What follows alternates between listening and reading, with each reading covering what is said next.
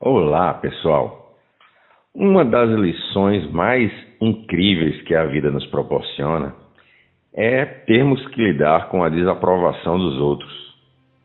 Pensar que o elogio, o louvor e a culpa são a mesma coisa é uma maneira esquisita de nos fazer lembrar do velho adágio de que ninguém, ninguém jamais será capaz de agradar a todo mundo ao mesmo tempo. Mesmo numa eleição relativamente fácil, em que os candidatos asseguram a vitória sobre o outro, de 55%, 60%, vai ter que suportar os eleitores que não desejariam aquela pessoa como o vencedor. O nosso índice de aprovação provém da nossa família, dos nossos amigos, dos nossos colegas, das pessoas que estão ao nosso redor. E isso não significa que não estamos propensos a aumentar aquele índice além do ponto. A verdade é que todo mundo tem um próprio repertório de parâmetros que serve para avaliar a vida, suas ideias, e nem sempre elas combinam com as ideias das outras pessoas. Por algum motivo, a maior parte de nós luta contra um dado inevitável.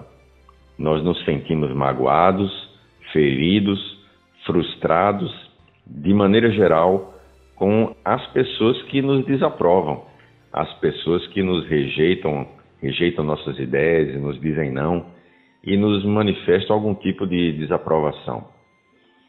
Quanto mais cedo eu e você nós aceitarmos o inevitável dilema de que nunca receberemos a aprovação de todo mundo que nos cruza à frente, mais fácil nossas vidas vão se tornar. Quando você começar a se preparar para uma desaprovação, em vez de se sentir rejeitado pela desaprovação, você pode tentar acionar em sua mente a seguinte frase: Ok, tudo bem, a desaprovação apenas voltou mais uma vez. Talvez você possa aprender a se mostrar agradavelmente surpreso fazendo isso.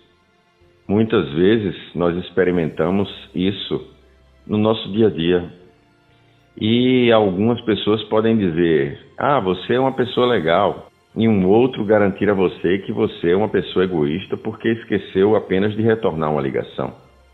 Essas indas e vindas, coisas boas e más, as aprovações e as desaprovações são partes da nossa vida e da vida de todas as pessoas. Talvez hoje você possa ser o primeiro a lidar com as coisas que vêm do elogio, muito mais do que as coisas que vêm da desaprovação.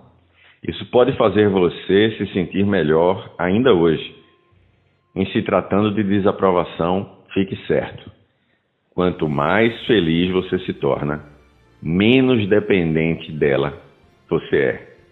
Em nome de apenas uma coisa: a sua qualidade de vida, o seu bem-estar e sua paz interior. Pensa nisso. Fique em paz. Um grande abraço e até a próxima.